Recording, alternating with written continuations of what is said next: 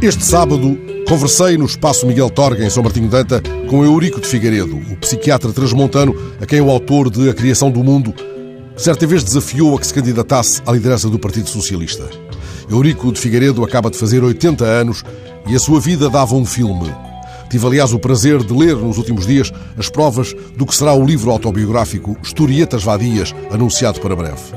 Nesse livro, Eurico Figueiredo partilha momentos marcantes das lutas estudantis que culminaram na sua expulsão da Universidade de Lisboa durante a crise académica de 62 ou do exílio político na Suíça. O livro está recheado de episódios da adolescência em Vila Real, onde o pai de Eurico, a figura mais destacada da oposição ao regime salazarista nesse tempo, lhe abriu conta generosa na livraria Branco. Conta tão generosa que ele pôde, ainda estudante de liceu, comprar primeiras edições do Pessoa. Poderíamos ficar horas a alinhar histórias deste homem, cujo batismo político ocorreu aos 10 anos, quando andou a colar cartazes de Norton de Matos, cuja candidatura era representada em Vila Real justamente por seu pai. Eurico de Figueiredo é hoje produtor de vinho numa quinta que comprou perto do rio Távora e sorri quando lhe falamos de um episódio insólito.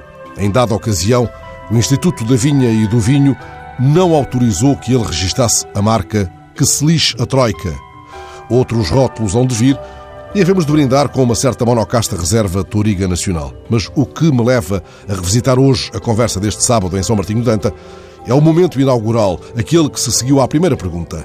Há quanto tempo não vai a Justes? Ora, Justes é um povoado antiquíssimo onde Eurico de Figueiredo nasceu e onde escutou em criança as notícias da BBC. Numa das ruas de Justes, Todas as casas estavam ligadas por dentro e pertenciam a membros da mesma família. Noutros casos, eram ligadas por passadiços.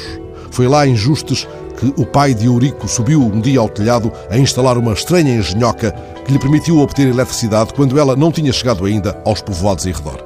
Foi lá que o pai se envolveu na saga do Wolframio que fazia chegar aos aliados. Um dia, tocaram os sinos a rebate e a aldeia veio, em peso para a rua, a ver passar um charuto voador.